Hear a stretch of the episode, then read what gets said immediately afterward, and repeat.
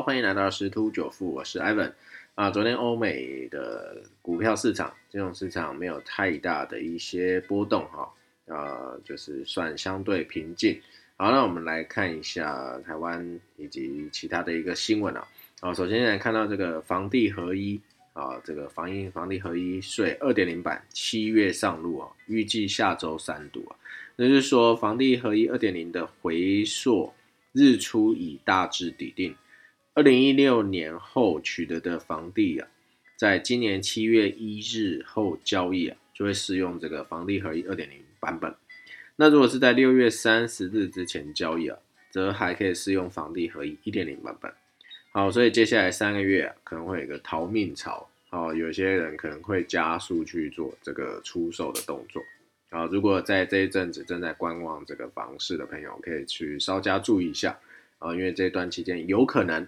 啊，会出现供给大于呃需求大于供给大于需求的部分，没有错。哦，那个房价可能会稍微松动，溢价空间可能会比较大一点。好，那这个这个二点零二点零版本啊，啊，大概有四个重点哈。第一个是延长短线交易的时间，哦，两年内出售就要适用四十五趴的税率，那你超过两年未达五年，就是适用三十五趴税率。另外就是盈利事业纳入房地合一差别税率，最高也是四十五趴。好，然后第三点是预售屋及特定股权交易也适用房地合一税。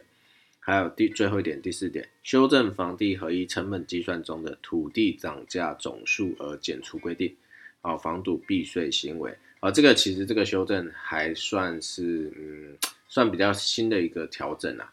啊，因为这个简单来讲啊，就是土增税啊、地价增值税这些，呃，都会用公告限制慢慢去调整。那有些人他就去用这个调整限制的方式来来去少缴这些土地的这个涨价的一个部分。那现在就等于是防堵这一块了，好，就等于是它会有一个呃土土地增值的一个限额。呃，简单举例好了，假设你可能在十年前这个土地的公告限制可能是一平呃一万块好了。好，那经过这个十年，可能涨到一平十万，那是不是代表说你这个土地的价值是不是涨了九万？好，那那你是不是可以去公告，就是跟政府讲说，哎，我这个土地的价格增增加，哦，现在是八万块，所以我是不是只要缴两万的一个差额？哦，可是它这一条出来以后，就会变成是说，现在是十万没有错，哦，可是你可能只能申报到五万，好，所以你还是要再缴一个五万的差额。好，那你原本自主申报到八万，是不是缴两万的差？好，所以这个概念就在这边，政府限制的那这个你能够申报的这个一个限额，呃，代表你一定还要缴一定的这个税额。好，这个这是这一条最主要的一个呃概念。好，所以其实对于这个一些土地交易啊，好，这个呃影响可能会有哈。好，这是关于房地合一的部分。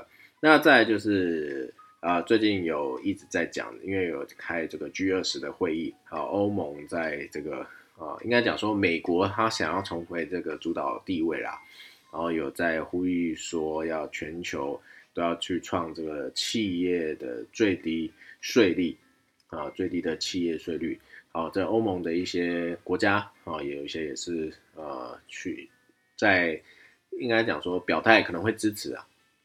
那我们来看一下全球这个法定的公司税率大概是怎么样一个情况。法国目前的话是三十二，南韩是二十五，日本是二十三点二，美国是二十一，啊，英国是十九，德国是十五点八。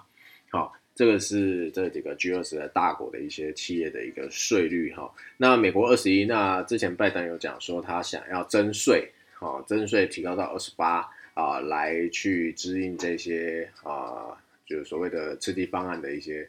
呃，印印制的钞票，哦，不然只是光印钞票，没有税税基收入啊，这其实对国家来讲，呃，等于是透支未来啦，啊，所以其实也不是一个很好的一个发展，啊，所以他在印钞票同时，希望能够加税，啊，来增加这个财政收入。好，那那为什么要制定这个啊全球最低企业税率呢？啊，其实很简单一个概念啦，啊，就是美国我们都知道很多的大型的企业。可是其实很多大型企业，它的总部或是一些国家公司设置不是在美国，啊，就像 Facebook 来讲，好，它就会跑到低的地方，好，这边讲的我知道是呃，Facebook 有一部分是设在爱尔兰，啊，爱尔兰的税率就一定是比美国还要低。好，其实简单的说法啦，就很像台湾早期啊，都会去设境外公司的概念是一样的。啊，有些可能是零税率或很低的税率，所以你只要在当地去做一个企业公司的经营，你就可以少缴很多的税。啊，到时候盈余可能是留在海外啦，或者是不呃汇回来再给台湾扣一点点税。啊，所以说为什么美国想要主导这件事情就是这样的。如果大家都有一个最低的企业税率，举例好都是二十一趴因为现在美国是二十一嘛。好，那都是二十一，那是不是代表说原本设立在国外的这些啊，可能是低于二十一趴的税率就被拉到二十一了？那这样子，像这些。Facebook 啦，或者其他大型的公司，是不是就不会跑到国外去设公司？好，这样子会不会留在美国？留在美国，美国就可以扣到他的税。那至于要不要扣到二十八趴，那美国自己决定。但是原本原本是零嘛，那你原现在设设在美国里头啊，那就可以至少扣到二十一嘛。好，所以说这样子这一些这个协议啊，就备受关注。最主要就是减少各个国家的一个贸易竞争啦。哦，所以现在美国是想要去做这件事情啊。目前看起来啊，这个全球世界村大家都是一家人啊。我觉得这个，嗯，不知道他会怎么走，但是这个需要一点时间呐，因为每个国家的它的财政状况都不太一样啊。但是我相信都会朝朝一个好的方向去发展。好，另外再来就是还是看到有有一篇社论哦，我觉得这是呃值得注意的，因为昨天有分享到这个末日博士啊。啊，提出警讯了啊！今天这个社论也在探讨。好，这个美债殖利率走升拉响三大警报哈。我们来看一下哈，呃，这个美国十年期公债殖利率在今年第一季由年初的零点九二快速攀升到一点七七，啊，转折来的又快又急啊！市场强烈反映出经济即将复苏的喜悦，但又为了通膨随之而至啊，感到忧心啊。那过去一年，因为疫情的关系，造成缺料涨价问题，到目前是没有缓解啊。那今年因为这个疫苗已经开打，经济活动渴望重启，然后而且各个国家大力推动基础建设，所以原物料价格走升啊，哦，就就是添添砖加瓦的啊，啊，加了很多柴火，推波助澜上升了。那这一波为了反映成本转嫁而带动的物价上涨行情就蠢蠢欲动，好，卫生纸就喊涨。啊，更被我们这些消费者视为是通膨啊出现的一种有感指标。这卫生纸喊涨就很像之前的安史之乱呐，啊，就大家在抢卫生纸哦，这是蛮妙的一行为。啊，现在的房价这么贵，然后还要拨出个半瓶一瓶来放这些卫生纸，那大家换算一下，你这个卫生纸库存金额大概是多少？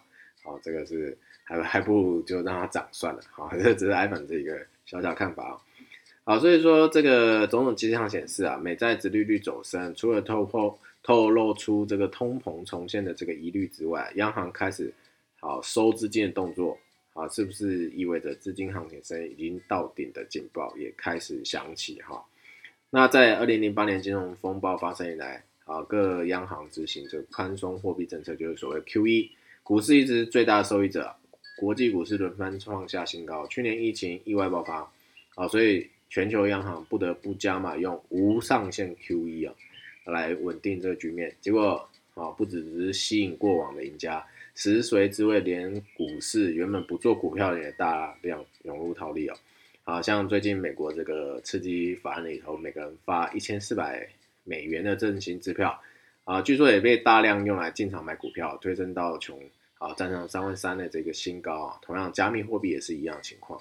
所以资金泛滥的这个情况，在台湾也是不遑多让哈。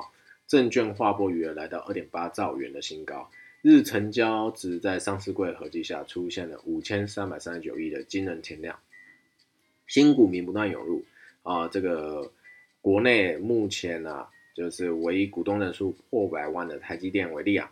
过去一年，小股东人数大增五十六万人，已超过台积电挂牌二十六年来所累积的总股东人数啊！所以资金泡沫不断去堆哈，到底谁会接到多头行情的最后一棒？啊，因此昨天有在讲这个价值型投资大师的这个末日博士格拉汉就在警告啊，散户投资人大量进场就是泡沫行情的征兆啊，并且预言美股泡沫很可能在五月前破裂啊。还有这个全球最大避险基金桥水机构创办达里欧也认为，支撑美股当前估值的三大要件，第一个是高流动性，第二个是低利率环境，再才是这个投资人行为。那达里欧认为，央行接下来作为才是决定市场命运的关键。所以这一场由央行无限 QE 吹起的这个史诗级泡沫何时会破灭啊？目前已经成为投资人最不愿意面对的一个真相哈。所以还是要注意一下啦。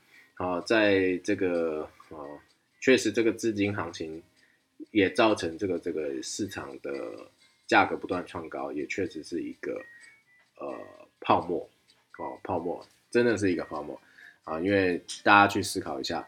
疫情前股市都还没有现在高，经过了疫情之后，反而比疫情前还要高。那企业真的赚到那么多钱吗？理论上，去年的大部分的公司都是受到影响了，因为国税局的一个税收的一个报告也指出啊，去年这个税收的税啊，啊真的是少很多哈。好，那所以说还是要注意啊，啊这个全球的一些风吹草动。好的，当然这个目前看起来啦，多头还是持续的，但是啊，到底谁是接最后一根稻草，不知道啊，这个就是大家在多所琢磨跟注意的部分，做好风险控管。好，那我们今天的分享就到这边喽，拜拜。